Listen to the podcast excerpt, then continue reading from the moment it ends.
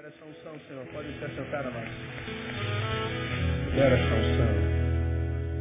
Para a tua Bíblia, Eclesiastes, capítulo 7.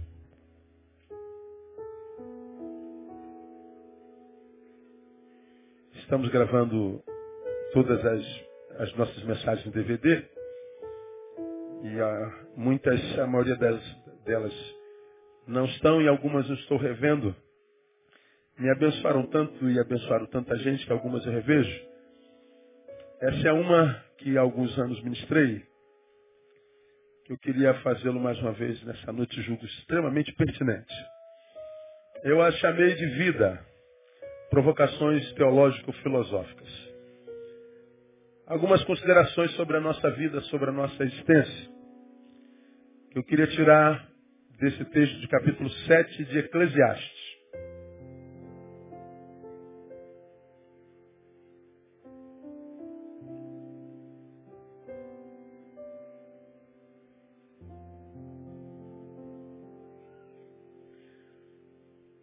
Realidades. A primeira vem do versículo 13. Considera as obras de Deus. Porque quem poderá endireitar o que ele fez torto? Repita comigo. Quem poderá endireitar o que ele fez torto? Bom, pau que ele fez torto, ninguém direita. A não ser que se tenha se tortado no caminho. O pau que se entortou no caminho, bom, esse se endireita porque Jesus é carpinteiro. Diga para quem está do seu lado, dá esperança para você.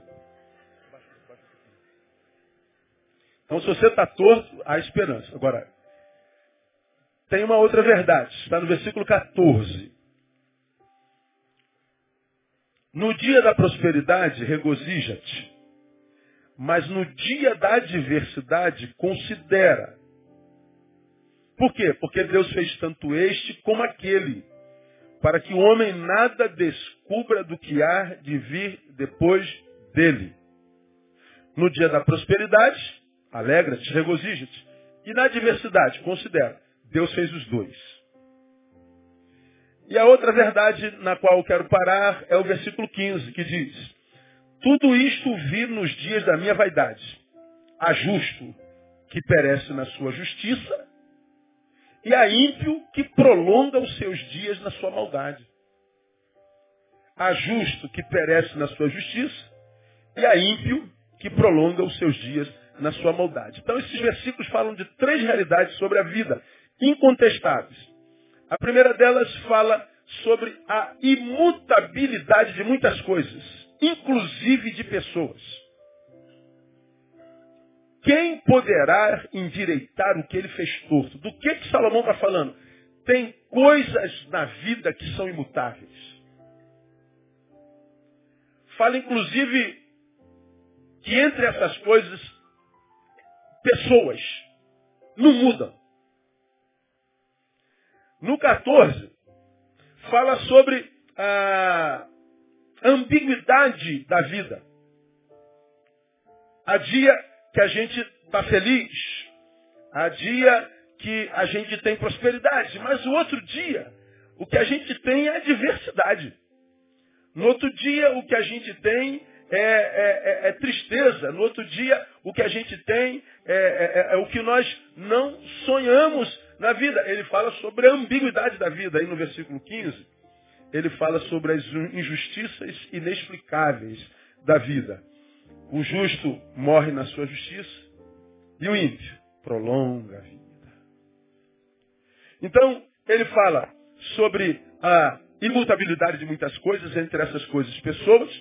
Ele fala sobre a ambiguidade da vida e ele fala sobre as injustiças da vida. Quero começar pela ambiguidade. Considerem comigo. Ser ambíguo, uma coisa ambígua, é ser uma coisa que tem mais de um sentido ou uma coisa que tem mais de uma direção. Ambiguidade é poder entender uma coisa por essa vertente, mas por essa também. É a mesma coisa. É uma coisa que tem dois sentidos, que tem duas direções. Aplicada à vida, eu diria que ambiguidade é a descontinuidade ou a impossibilidade ou a ausência da permanência. Eu explico. Estou num dia de alegria, de prosperidade. E aí eu celebro e, e curto e digo que vida boa, como Deus é bom, que coisa maravilhosa. Bom, o texto está dizendo que a vida é ambígua. Ele está dizendo que ambiguidade são dois sentidos para a mesma coisa. Da mesma forma como eu estou bem hoje, e eu defini ambiguidade como ausência da continuidade, significa dizer que essa minha alegria vai ser interrompida mais cedo ou mais tarde, queira eu ou não, goste eu ou não.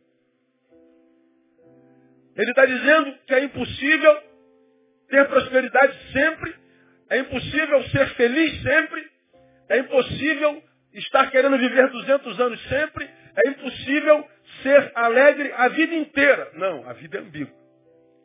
Essa alegria, essa prosperidade, esse motivo de regozijo vai ser interrompido. Ele está, porque em vida, e nós somos limitados, nós estamos impossibilitados de ter uma coisa permanente. A permanência não existe em nós.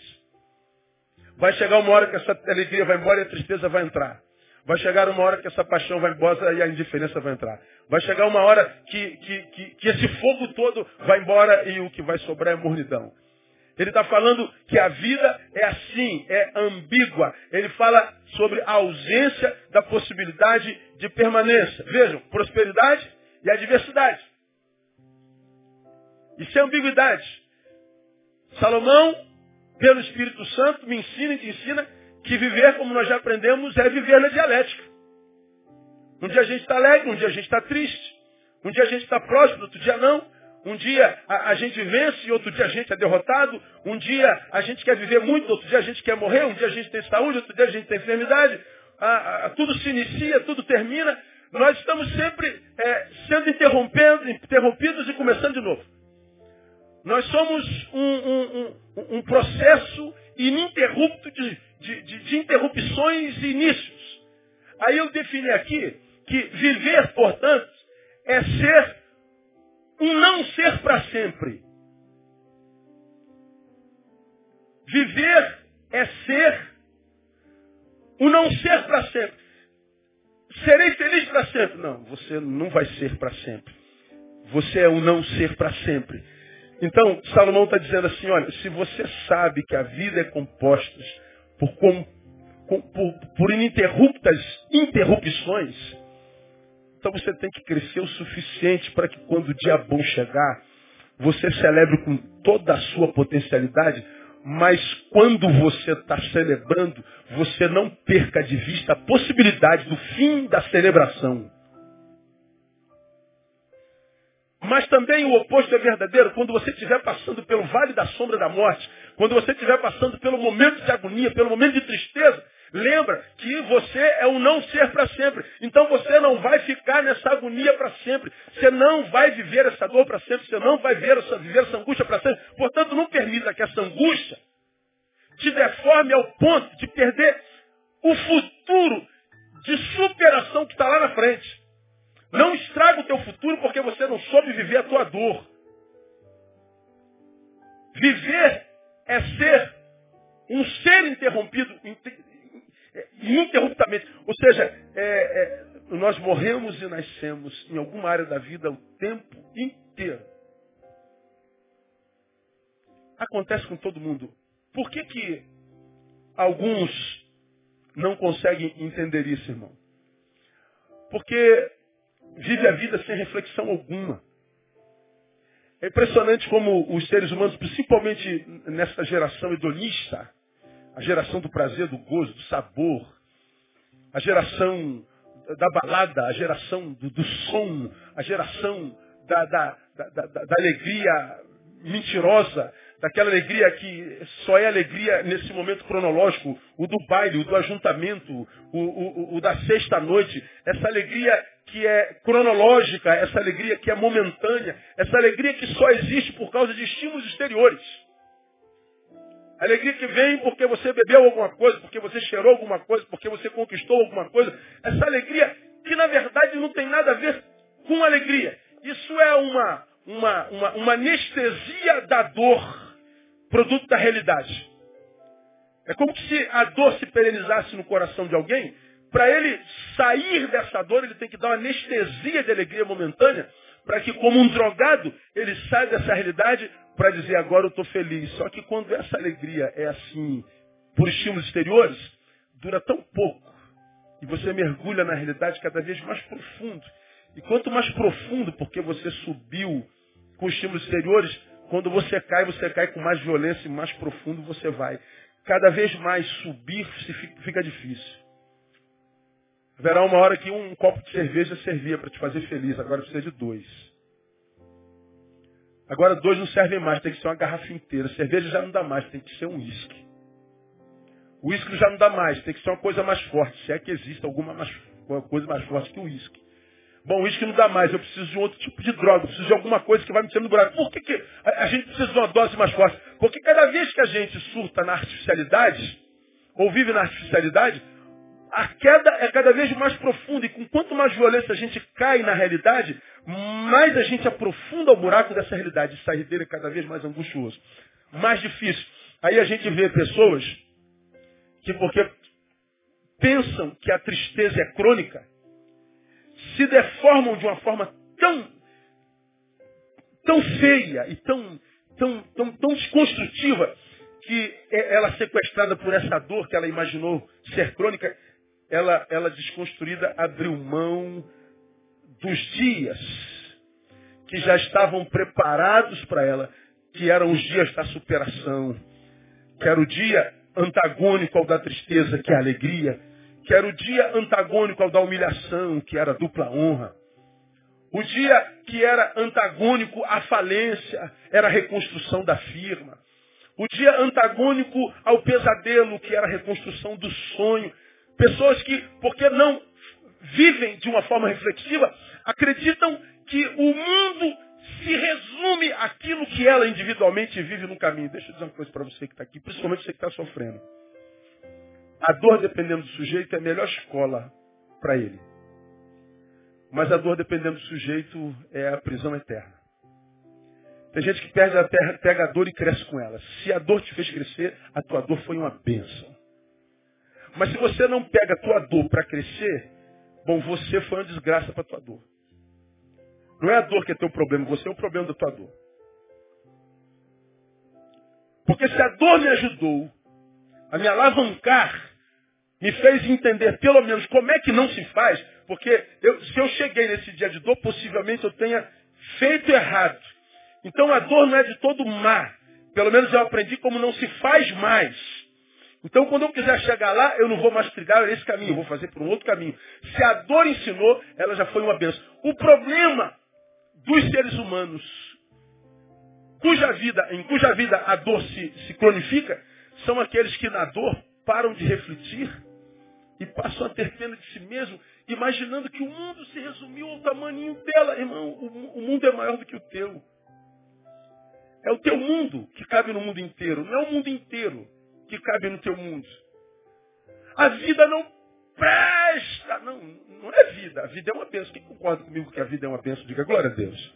Está vendo? Não, não, não, é todo mundo que concorda contigo. E nós vivemos, como nós pregamos há bem pouco tempo atrás, a mesma vida. A vida é vida.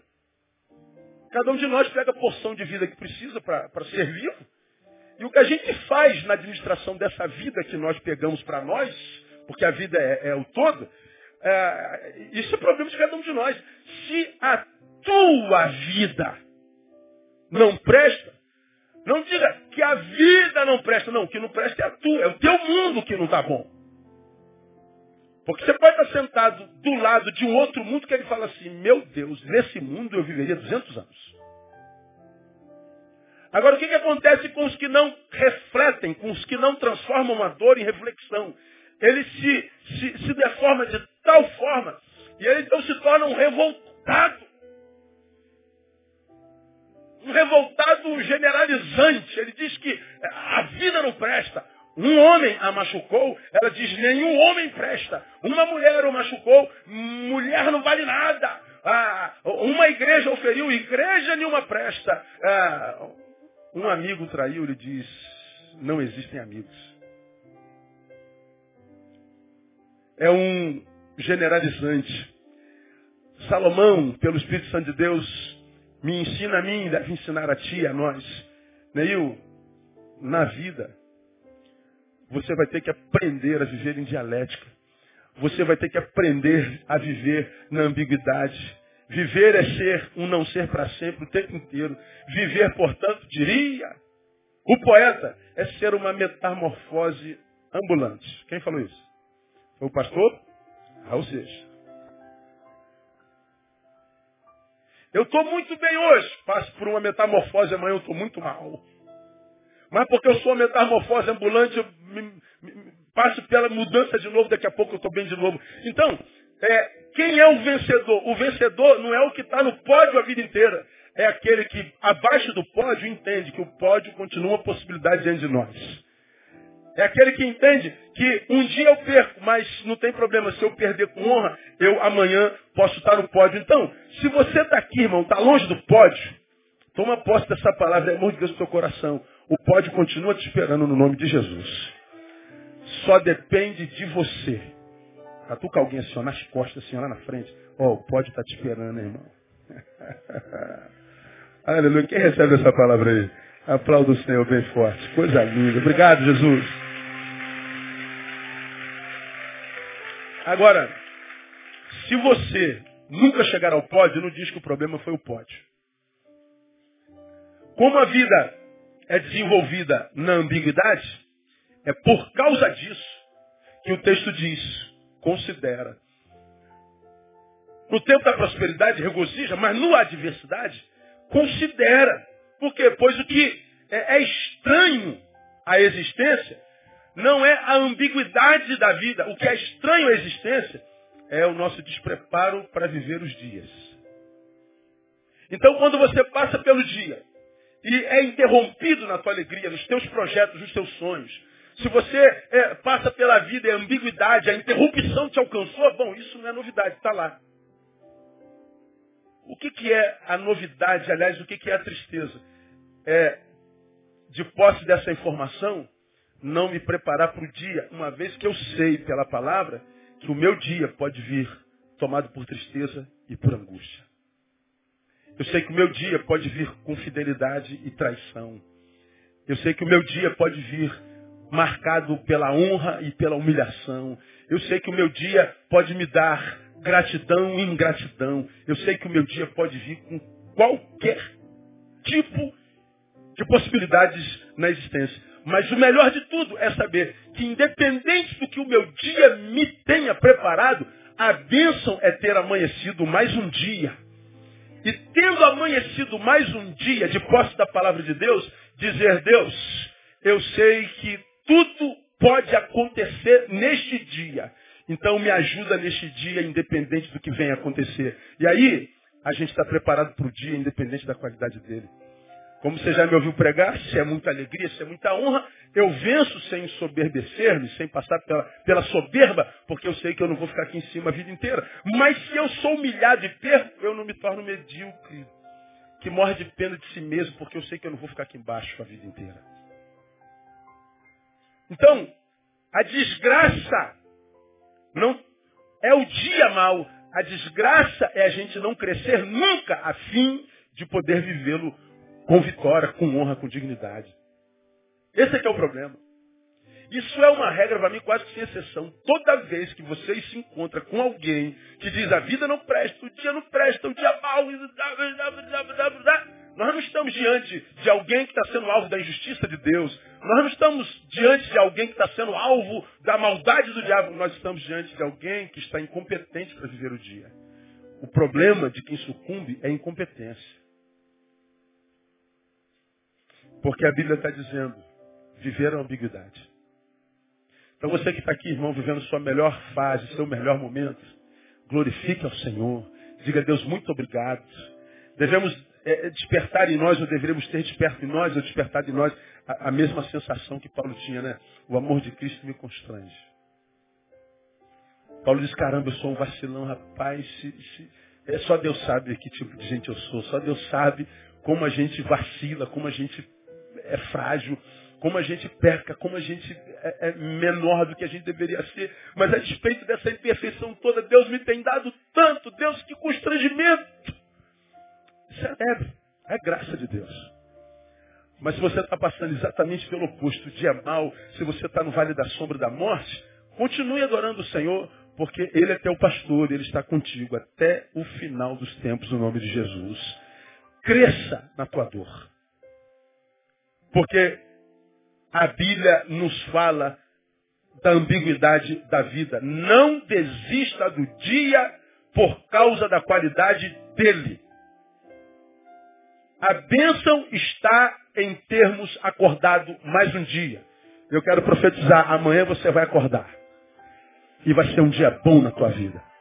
Mas se não for, glorifique ao Senhor. Porque você vai estar preparado por Ele, pelo poder do nome de Jesus. Então não abra mão do dia por causa da qualidade dele, porque Deus fez todos os dias. Então a, a, a, a grande parada não é, ah, que dia mal. Não, a, a grande parada é, por que, que eu não estou capaz de, de viver esse dia mal? Foi Deus quem fez esse dia. Saber que esse dia é mal para mim, mas meu amigo está vivendo o melhor dia dele. Nós estamos vivendo a mesma data, 23 de novembro. Então o problema não é o dia. Porque o 23 de novembro dele é uma alegria terrível. Acabamos de falar que temos que orar pela Valéria e pelo Moisés. Naquele dia o pai deles morreu, mas naquele dia muitas crianças nasceram. Naquele dia muitas mães deram à luz o primeiro filho da vida. Então ninguém pode falar que aquele dia é um dia desgraçado. Não, não, não. Aquele dia é uma bênção. Não resumamos o mundo inteiro ao nosso mundo. O nosso mundo é que está contido no mundo inteiro. Não julgue a vida pela tua. Porque senão você, você, você diminui demais o que Deus é. E quando você diminui demais o que Deus é, esse Deus vira teu Deus, um Deus pequeno, um Deus que você criou, um Deus que não pode te ajudar a sair de onde você está. Teu Deus é maior do que a tua adversidade. E Ele vai te capacitar para superá-la no nome de Jesus. Você recebe essa palavra, meu não? Aleluia. Ambiguidade. Mas também o texto fala sobre as injustiças da vida. No versículo 15 está dito, tudo isto vi nos dias da minha vaidade. A justa que perece na sua justiça e a ímpio que prolonga o seu dia na maldade. É a injustiça da vida. Aquele camarada né, que você conhece desde moleque, o moleque é santo, correto, filhão, paisão, gente boa. Chega ali, um bandidinho quer levar o relógio dele e mata o cara. E vai embora com 25 anos. Aí tem aquele outro que não vale nada desde garotinho. Desde garotinho já roubava o pirulito do coleguinha, já, já roubava o brinquedo do coleguinha. Com dois anos já estava roubando, safado. Com, com 12 matou o primeiro, aos 16 pegou cadeia. E ontem comemorou 101 anos de vida. Ai, meu Deus, cara. O cara é ruim. E o vaso ruim não quebra. O cara, o cara sobe no décimo andar, cai, pum, e sai andando. Décimo andar. O cara bom tropeça no, no degrau da igreja, bate a cabeça no banco e morre. Acontece isso? Tu vê a gente assim, meu Deus, essa, essa família é muito abençoada e a vida é tão miserável. Pô, esse cara é um vagabundo, olha só, tudo dá certo com esse cara. Aí você fala assim, mas Deus, que injustiça! Bom, o texto está dizendo que é assim mesmo, a vida é assim mesmo. Ah, mas não devia ser. Eu também acho, mas é. Mas Deus não é justo. Eu também acho, mas é assim mesmo. E o que, que você pode fazer? Que poder você tem para mudar essa realidade da justiça? Porque o que eu tenho visto é alguns tomados por esse senso de justiça, adoecer pela injustiça que nos cerca na terra. Uma justiça contra a qual a gente não pode fazer absolutamente nada. Por quê? Porque a razão para essa injustiça sistêmica. Há uma lógica e a Bíblia nos ensina sobre isso. A primeira lógica é o quê? É o pecado. É Gênesis capítulo 3. O dia que vocês desobedecerem, vocês morrerão. Se comerem da árvore, morrerão. E o homem comeu, nossos pais comeram, nossos pais desobedeceram. E a desobediência produziu morte. Morte em todas as instâncias. Morte nos nossos relacionamentos. Ó Deus, mulher que tu me deste. Ou seja, a relação do homem com a mulher, que era de protetor, agora é de acusador. A relação do homem, que era de filho, é de acusador. Sabe por que isso aconteceu, Deus? A mulher que tu me deste. Quem é o culpado? Deus. Se o senhor me deixasse sozinho aqui no Éden, não tinha acontecido essa desgraça. Mas olha o que o senhor fez. Veja o que, que a desobediência fez. Quebrou os vínculos horizontais, quebrou os vínculos verticais. Gerou morte relacional. Gerou morte geográfica. Porque depois que eles pecam, haviam comido a árvore do conhecimento do bem e do mal, havia uma outra árvore no jardim que era a árvore da vida. Deus, por amor, para que eles não comessem a árvore da vida, em pecado e não vivessem em pecado eterno, Deus os tira da sua própria casa. Deixam de ser jardineiros para serem desbravadores de novos campos, de novas terras. Deixam a comunhão e o aconchego do lar para viver em terra estranha. Quando o homem é expulso do jardim, um lugar onde Deus era Senhor, eles viviam em estado paradisíaco antes do pecado. Quando eles são expulsos do jardim, eles estão vivendo agora numa terra corrompida, onde eles terão abrolhos, onde terão que trabalhar em dobro, onde com dor terão filhos e multiplicada. Eles estão fora da ambiência original, que é divina. Eles estão vivendo numa geografia estranha à sua natureza. A natureza do homem é divina. Nós vivemos numa terra que jaz no maligno. Nós vivemos numa terra estranha à nossa natureza. Por que, que é estranha a natureza? Porque a nossa natureza, nosso DNA é divino. Por isso que há sofrimento, nós fomos desconfigurados na nossa origem. Morremos espiritualmente, morremos relacionalmente, morremos geograficamente, nós morremos agora fisicamente, biologicamente. Então como é que você pode, tendo morrido, sendo, como diria Fernando Veríssimo, um defunto adiado? É como Fernando Veríssimo define o homem. O homem é um defunto adiado. Ele olha para o Neil nada, isso é um defunto adiado, vai cair já já. É verdade. Como defunto adiado, nós queremos viver na terra como se a terra fosse o nosso lugar de origem. Queremos viver de forma celestial. Impossível. Nós vamos ver injustiça. Porque depois do pecado nós passamos a ser gente da forma errada, como nós já aprendemos aqui. Porque gente da forma certa ama o próximo. Da forma errada, usa o próximo. Da forma certa, exalta, põe para cima, estimula. E da forma errada, põe para baixo. Gente da forma certa é remédio para o outro. E da forma errada, é a doença do outro. É só você olhar para a sociedade. É isso aí mesmo. Não tem o que fazer, não. É injustiça por causa do pecado. É injustiça por quê? Porque nós somos caídos, caímos. Caídos, o pecado entra. Né? E o que é o pecado, por exemplo? O pecado, diz lá Isaías, é o que faz separação entre nós e quem? E o nosso Deus. Pense comigo. O pecado blinda os céus. A gente ouve, fala, fala, ora, ora, mas se a gente não vive uma vida que gera aliança com Deus, ou seja, a gente vive uma vida de pecado, como eu já preguei, esse pecado faz um tratamento acústico em torno da oração do pecador. De modo que quando ele, ele fala, há, um, há uma proteção acústica em torno da oração dele que não deixa o som sair, não chega a céu. O, o, o pecado blinda os céus. E, e qual é o problema maior disso? Deus é a fonte de amor. Deus é a fonte de bondade. Se o meu pecado me afasta de Deus, a minha fonte de amor a minha fonte de bondade. Não a fonte mais acessível a mim. Se a humanidade se afastou de Deus, se afastou da fonte de amor, da fonte de bondade, o que sobra é maldade e indiferença. É, Jesus faz alusão a isso quando ele diz que por si multiplicar a iniquidade, me digam.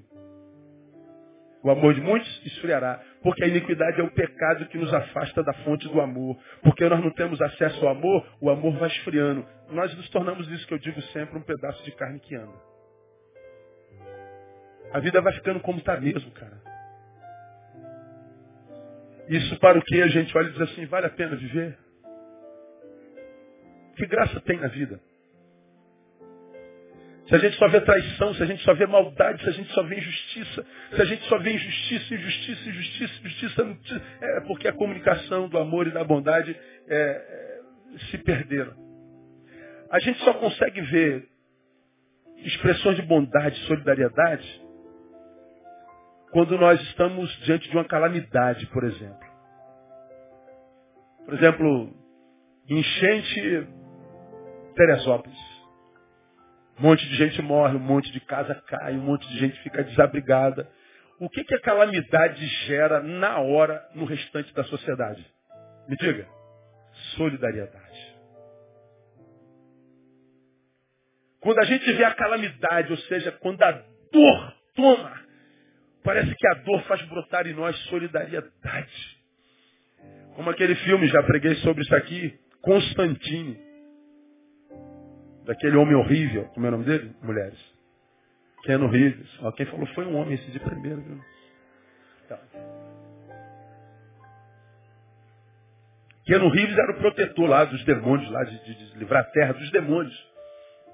No final do filme, Gabriel desce no corpo de uma mulher. Um ser híbrido.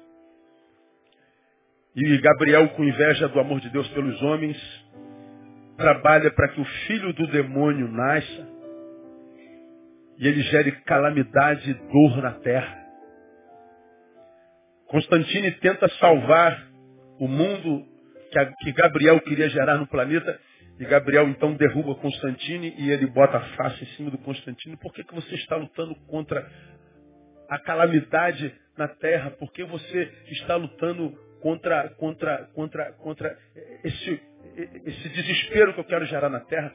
Aí ela disse uma frase que eu nunca mais esqueci, face a face com Constantino, ele disse assim, eu estou fazendo bem para vocês, porque vocês, seres humanos, só conseguem extrair o melhor de vocês diante da face do horror. A única vez que a gente vê algo bom brotando do coração do homem é quando a sociedade humana está diante da face do horror. Porque se nós estivermos encastelados nos nossos confortos, nas nossas vitórias, o verbo é dane-se. Dane-se. Não tem nada a ver contigo, você não tem nada a ver comigo, não se meta na minha vida, não meta na tua. Nós somos indiferentes. Nós nos esfriamos nós nos desumanizamos, nós nos deformamos. E porque essa é uma realidade humana, é uma realidade de raça, o que prevalece é a injustiça mesmo. É disso que Salomão está dizendo.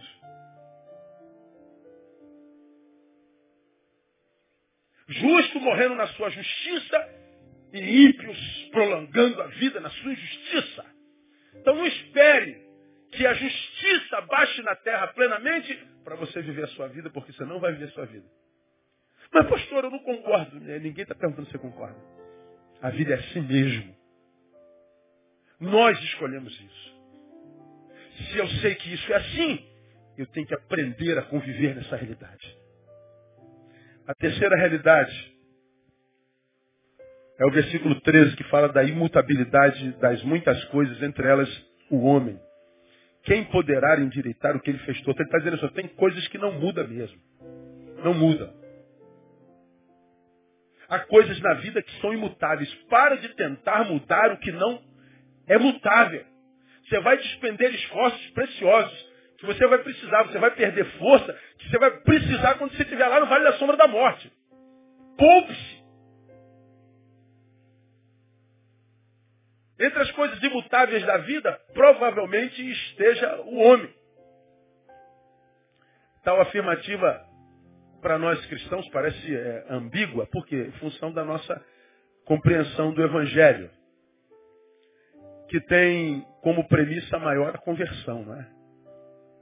Quando o homem se encontra com Deus, um novo homem é gerado dentro dele, então a pessoa muda sim, pastor. Pessoas mudam. Aí eu perguntaria para vocês, pessoas mudam? Bom, cada um tem uma resposta. Né? Alguns de vocês, claro que muda. Mudam. Ou se não muda, não. Pessoas mudam. Não, nem sempre não. Ou sim ou não. Ah, nem sempre está dizendo sim. Está dizendo não. Pessoas mudam ou não? Bom, o texto está dizendo que existem coisas que não mudam. Não mudam. Conversão é mudança radical. Eu, Neil, chego à conclusão que pessoas não mudam. Aí você está pensando, eu não concordo. Claro, é o direito seu. É. Mas de que premissa eu passo? Ah, é que a conversão não muda o que a pessoa é em essência. Vou mostrar para vocês isso na Bíblia. A conversão capacita o homem convertido para não se render ao que na essência é ruim. O que na essência é má. O que na essência é perverso. O que na essência é danoso e o afasta de Deus. O que é a conversão?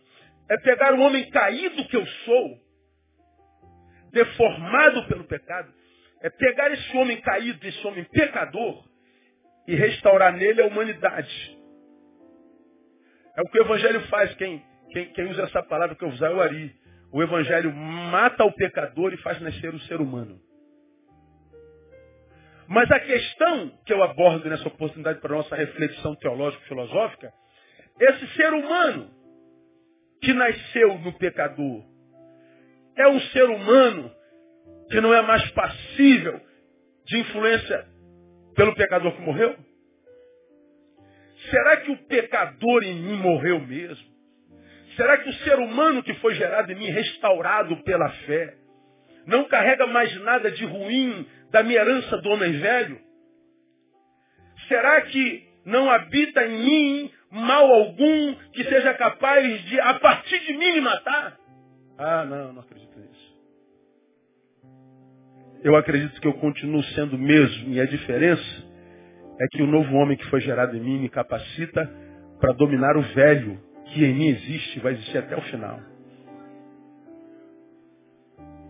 Como eu já preguei aqui no passado, é como que se ele gerasse uma nova personalidade em mim. O, o, pelo que se alguém está em Cristo, ele é nova criatura. As coisas velhas já passaram. Desde que tudo se fez novo. Então, pastor, ele é nova criatura, é nova criatura. As coisas velhas passaram, as práticas passaram. As dívidas foram apagadas, aquelas do passado. Você está livre para viver a sua liberdade. Isso não quer dizer que você não carrega heranças, influências, traumas da tua vida pregressa. O novo homem é o homem que põe o velho na coleira. Ele está lá. A minha pior parte está aqui, mas eu a domino. Não é ela que me domina mais.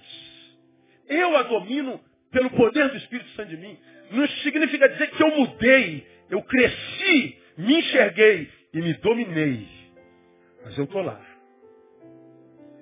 Quando você dá espaço para o velho homem, ele vem e te domina. O novo homem é o que bota o velho na coleira. O velho não morre. Ele está ali em estado de, de, de, de torpor. A mudança, portanto, não é estrutural. A mudança é nos princípios e nos valores. Eu sou quase é, tentado a, a, a crer como um autor chamado Paul Bronson, que escreveu O que Devo Fazer com a Minha Vida. Lê esse livro. Paul Bronson, ele diz assim, pessoas não mudam, inevitavelmente, inexoravelmente não mudam. As pessoas dizem que mudam. Elas falam que mudaram.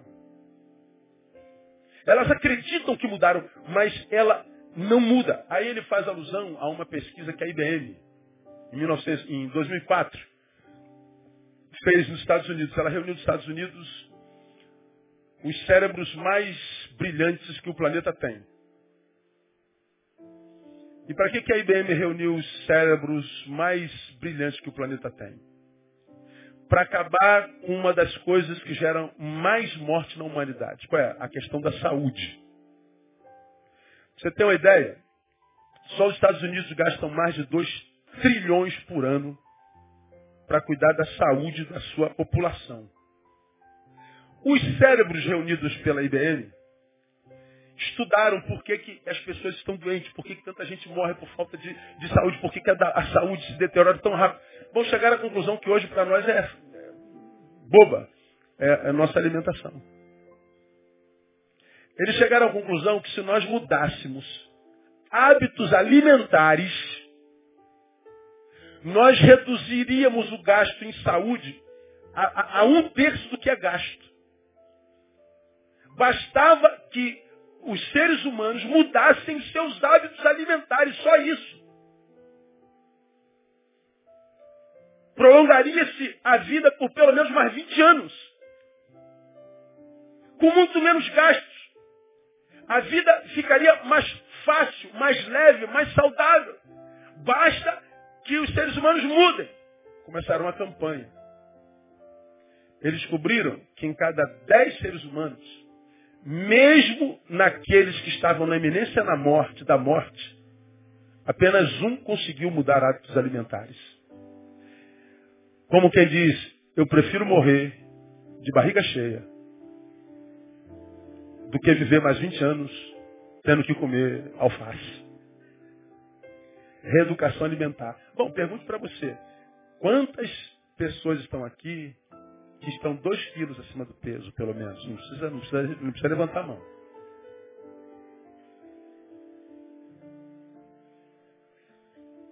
Dois ou três não estão com dois quilos acima do peso, o resto está. Ah, o que, que a gente tem que fazer para emagrecer? Me digam vocês. Mudar hábitos. E por que, que a gente não consegue emagrecer?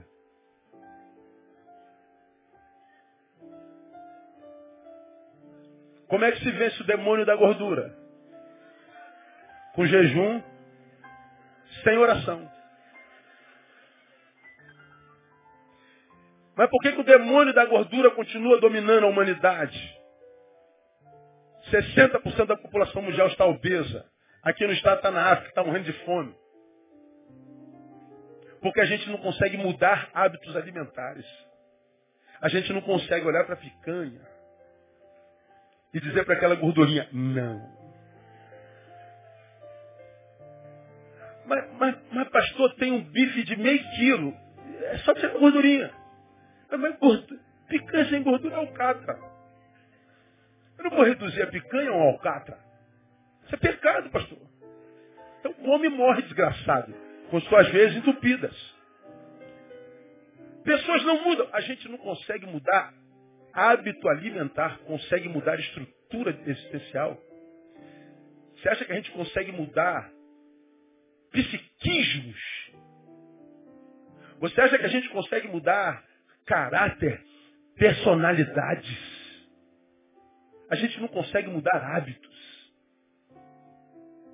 A gente tem uma dificuldade enorme com mudanças. E o que, que a Bíblia está falando aqui? sobre a imutabilidade da vida.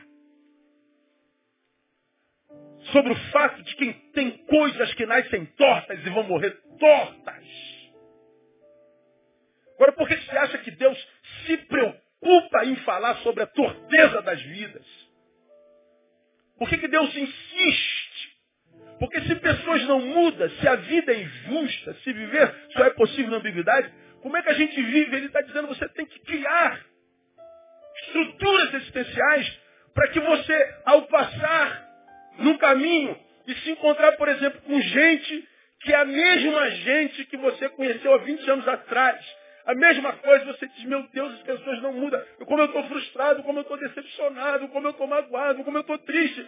O Senhor está dizendo assim, aprenda que assim é a vida, pô. Para que isso está na Bíblia? Para que quando no caminho houver tanta injustiça, tantos ladrões impunes, tanta gente humilhada sem, sem honra, quando eu ver tanta dor por causa da injustiça, eu não pire, porque a vida é assim mesmo, pô.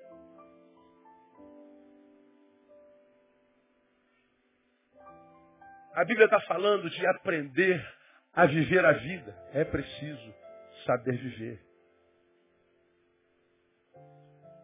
É preciso saber viver. Bom, se as pessoas não mudam, mudam, se a vida é injusta, se viver só é possível na ambiguidade, como viver? Como é possível? Bom, esses textos ensinam, a gente termina. Primeiro, mais do que produzir para ter, busque estar para conhecer. Produzir, ter, não, isso não deve ser prioridade. Mas é a prioridade dessa geração. Você trabalha, trabalha, trabalha, trabalha. Ter, ter, ter, ter. Trabalho, trabalho, trabalho. Teu trabalho te rouba da vocação. Você não tem tempo para Deus. Você é um estranho na casa do Pai. Quanto tempo você é convertido? 200 anos. Se a tua igreja dependesse de você, a igreja de Deus dependesse de você, como é que estava a sua igreja? Fechada. Porque você está muito ocupado ganhando dinheiro. Como disse alguém, perde a saúde para ganhar dinheiro, depois perde o dinheiro para recuperar a saúde. Você está tão desesperado em, em ter, trabalha, trabalha, trabalha, achando que isso é vida.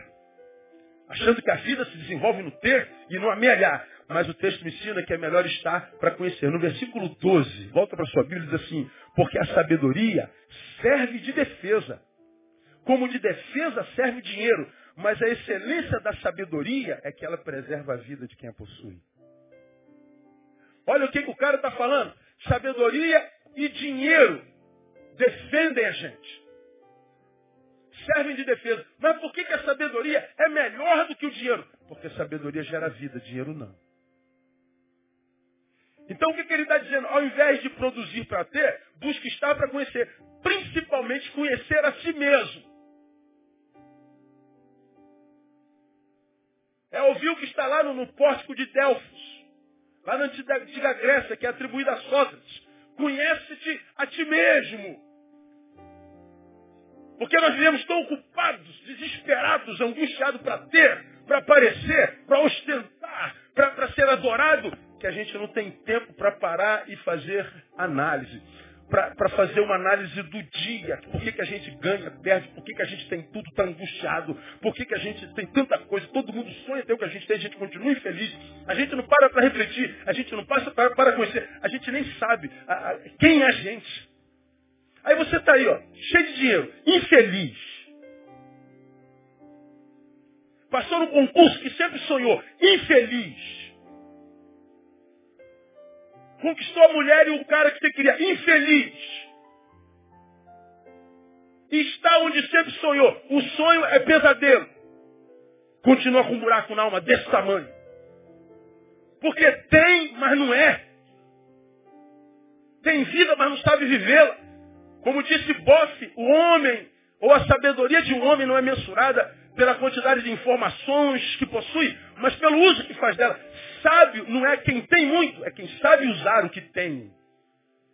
É no uso da coisa que a vida se estabelece. Então o conhecimento é importante, principalmente o de nós mesmos, mais do que, do que conhecer e entender o mundo, os outros, a razão, a ausência dela na vida. Conhece-te a ti mesmo, cara. Por que, que a gente precisa de autoconhecimento? Por três razões. Primeiro, saberemos quem somos. Se eu sei quem sou, resolvi minha crise de identidade, portanto a minha crise de missão está resolvida. Você lembra que já preguei sobre isso aqui? Vamos imaginar que você descobriu que no, no, no corpo de Cristo você é ouvido, orelha. O que você tem que fazer? Ouve. Hoje eu almocei com o Márcio. O Márcio estudou música desde moleque, desde moleque. O Márcio quando chegou aqui, é, exímio pianista, tocava em casamentos, ganhava dinheiro tocando, exímio pianista. Tocava os grandes mestres da música, a vida inteira. Márcio vem para cá e Deus começa a trabalhar a vida do Márcio. Márcio abandonou a música. Hoje trabalha com dependente químico, conselheiro. Começa a psicologia daqui a pouco.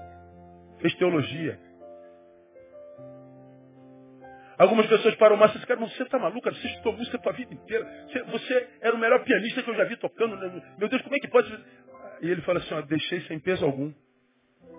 Porque eu descobri que no corpo não era música a minha vocação. Embora eu fizesse muito bem, eu descobri que não era isso que planificava meu ser. o, o que me dá sabor à vida é gente. É aconselhar. É ver restauração. E ele largou tudo o que estudou a, juventude todinha. E ele diz assim, ó, sem peso algum. Por que, que sempre foi sem peso algum? Eu digo para ele, porque ele se encontrou. Ele resolveu o problema dele de identidade. Ele descobriu que ele é no corpo. E por que descobriu o que precisa fazer no corpo? Descobriu quem é.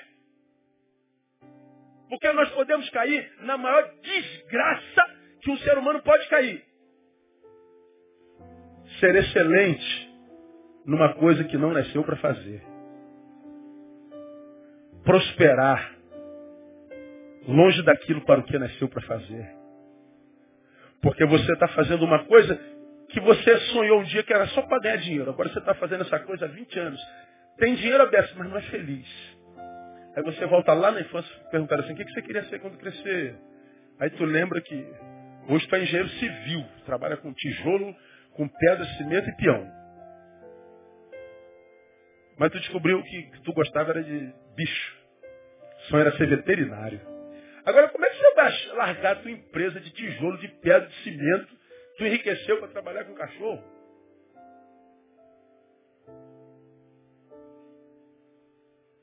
E qual o mal da geração pós-moderna? A gente, quando sonha futuro, a gente só sonha futuro no qual a gente vai ganhar dinheiro. A gente não sonha futuro no qual a gente vai ser feliz.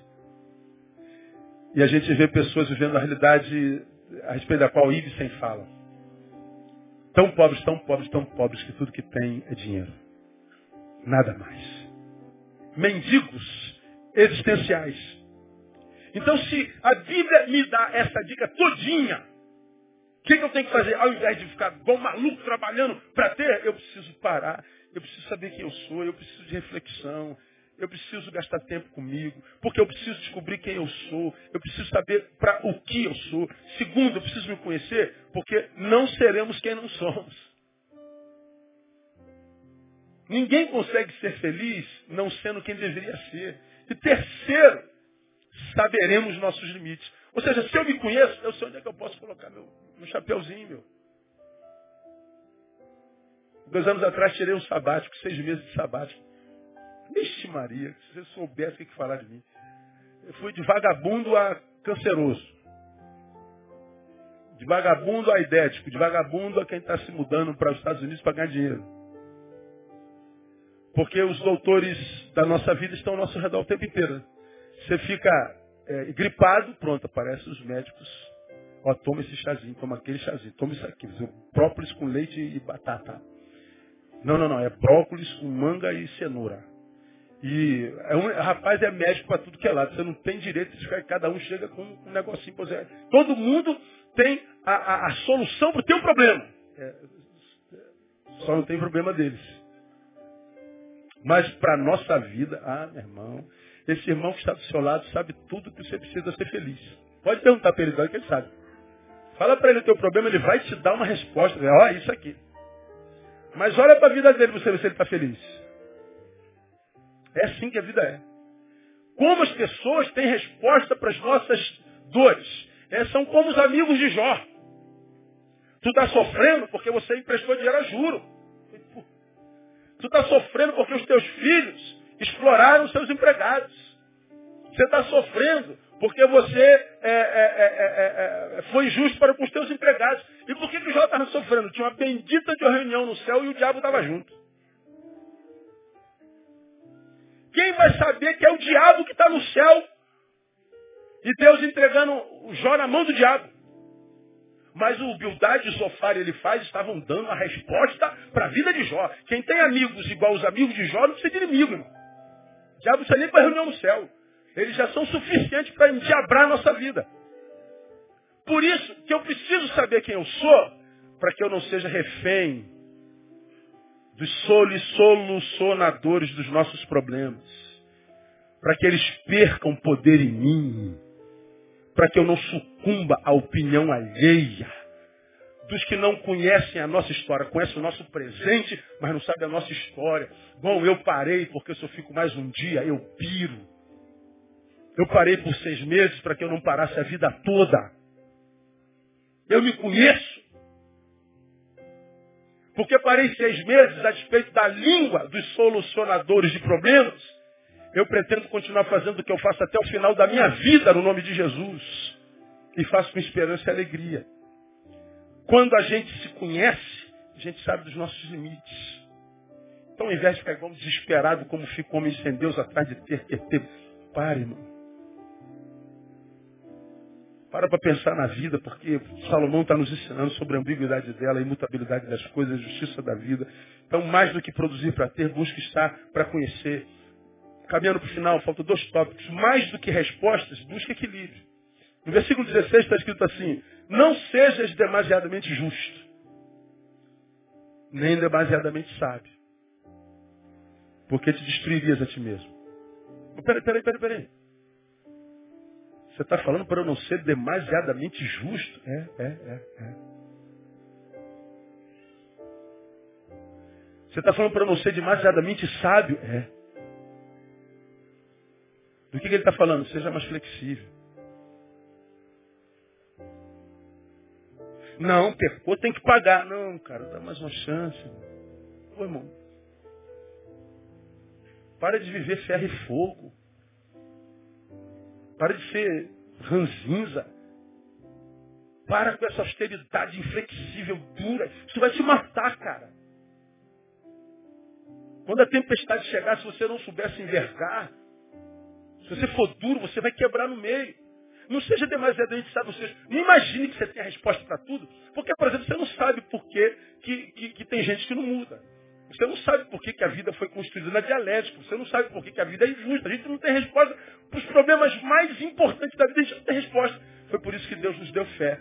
Meu filho, você não precisa de resposta. Você precisa de equilíbrio. Seja flexível. Viver nos polos limítrofes adoece, mata, porque viver no polo é também viver acusando quem está no outro polo. Você vai se lembrar disso. Quando nós vivemos nos polos limítrofes, eu vim para cá, para esse polo. Eu não, eu não sei que eu estou intrinsecamente ligado a quem está lá no outro polo. Eu estou desequilibrado aqui. E porque me desequilibrei aqui, me liguei a contínuo àquele que está desequilibrado lá do outro lado. Dá para explicar? Dá. Vamos imaginar que você seja um cara muito responsável e pontual. Pontual. Que horas, pastor, que marcou 7 e 2? O pontual responsável vai estar lá que hora? 7 e 2. E aquele camarada que é irresponsável pra caramba, que só chega atrasado. Tem alguém aqui que só chega atrasado, não consegue, não precisa levantar a mão. Pastor, eu não consigo chegar na hora. Em vez de chegar às 7 e 2, que hora que ele chega? 8 e 15.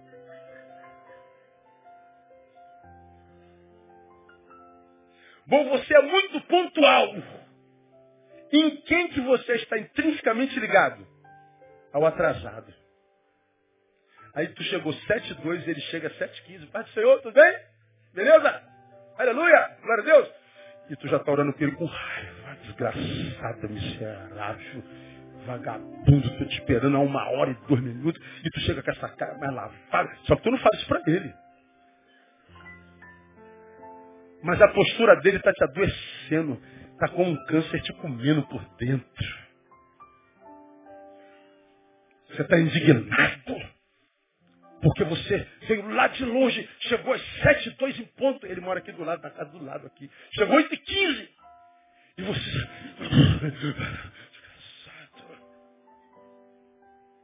Você gosta de correr no carro. Pé embaixo, pé de chumbo. Bom, você que gosta de correr no carro, pé de chumbo, quem é, com quem que você se encontra no trânsito o tempo todo? Com lerdo. Ah, Deus. E, e qual pista que o desgraçado anda hoje? Me diga.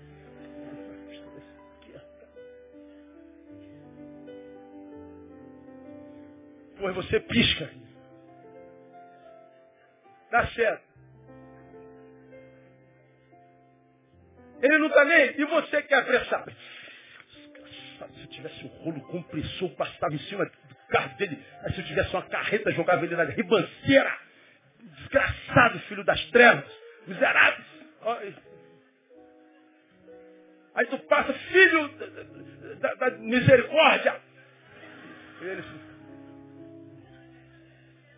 Sai com pressa, sai mais cedo. Tu vai.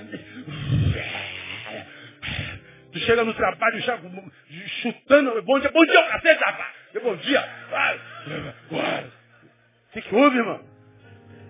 É porque você tem pressa, está intrinsecamente ligado ao lerdo.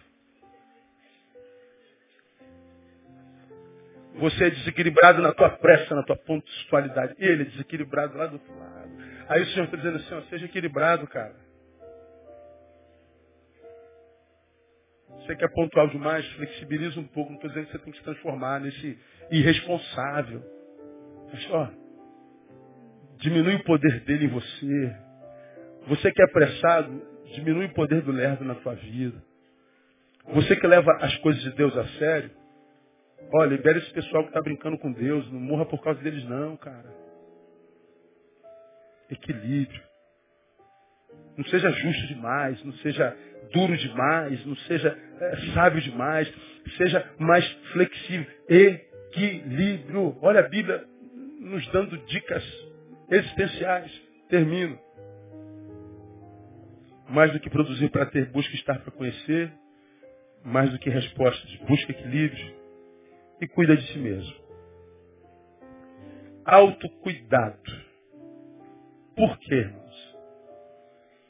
Porque se o amor de muitos esfriará, significa dizer que contar com o outro será cada vez mais difícil.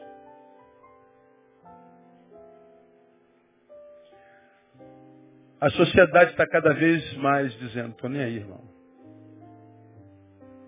Cara, não briga com o sentimento dos outros, não. Tô nem aí, irmão.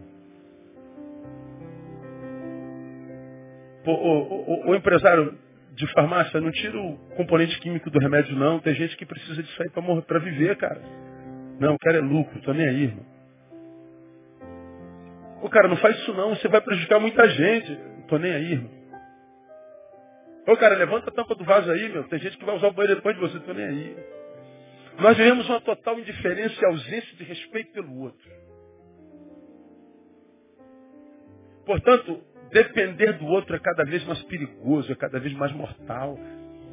Por isso que eu tenho que cuidar de mim. Por isso que você tem que cuidar de você. E cuidar de nós mesmos é bíblico. 1 Timóteo 4, 16 diz assim, eu leio para você.